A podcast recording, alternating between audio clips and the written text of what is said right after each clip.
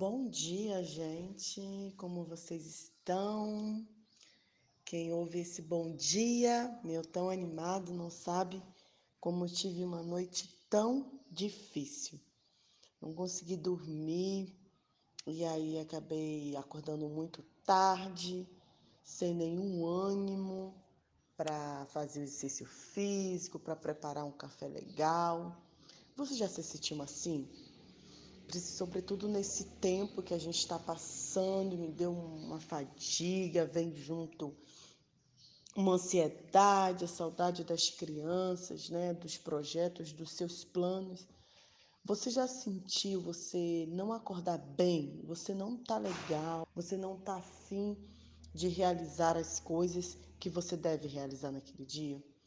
O que eu quero compartilhar com você nessa manhã é que você não está só e que tudo bem isso acontecer. Agora, dentro de todo esse desânimo, mesmo assim, eu preparei um café, peguei uma fruta e eu abri a minha Bíblia para fazer a minha devocional. Li em Jeremias 13, o Senhor falou ao meu coração, mas o que eu gostaria de compartilhar mesmo com vocês é João 6, versículo 35 versículo que Jesus diz assim: Eu sou o pão da vida. Quem vem a mim não terá mais fome e nem sede. Digo isso com toda clareza, para que vocês que ainda não tenham visto Jesus em ação, acreditem em mim. Aquele que o Pai me dá, de maneira nenhuma eu lançarei fora. É sobre esse pão da vida que eu quero compartilhar com vocês. Queridos, nessa trajetória, e a gente está o tempo todo falando de doença, de imunidade, você pode ter desânimo de tudo, você pode ficar mal, não querer fazer nada, mas uma coisa que você precisa fazer é se alimentar. Quando você se alimenta, o seu corpo tem energia suficiente para viver. O mais preocupante de quando uma pessoa está doente é quando ela para de comer. O sistema imunológico dela enfraquece e ela fica muito mais fragilizada e desanimada. É sobre essa esse alimento que eu quero falar com você, mas sobretudo espiritual. Eu quero dizer para você que tudo bem você não está se sentindo bem, tudo bem você não querer fazer milhões de exercício físico, fazer várias receitas maravilhosas, milhões de atividades com seu filho. Mas o que você não pode deixar de fazer nessa quarentena é se alimentar. Você precisa, mesmo sem nenhuma disposição, sem nenhum ânimo, sem nenhuma vontade, pegar o pão da vida, abrir e poder se alimentar dele, que é a palavra de Deus. Você precisa chegar ao pão da vida, que é Jesus Cristo, e desabafar, e se expor e orar.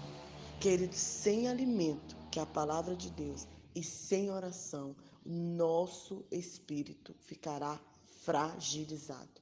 Nossa vida ficará um bagaço espiritualmente falando e, sobretudo, emocionalmente falando.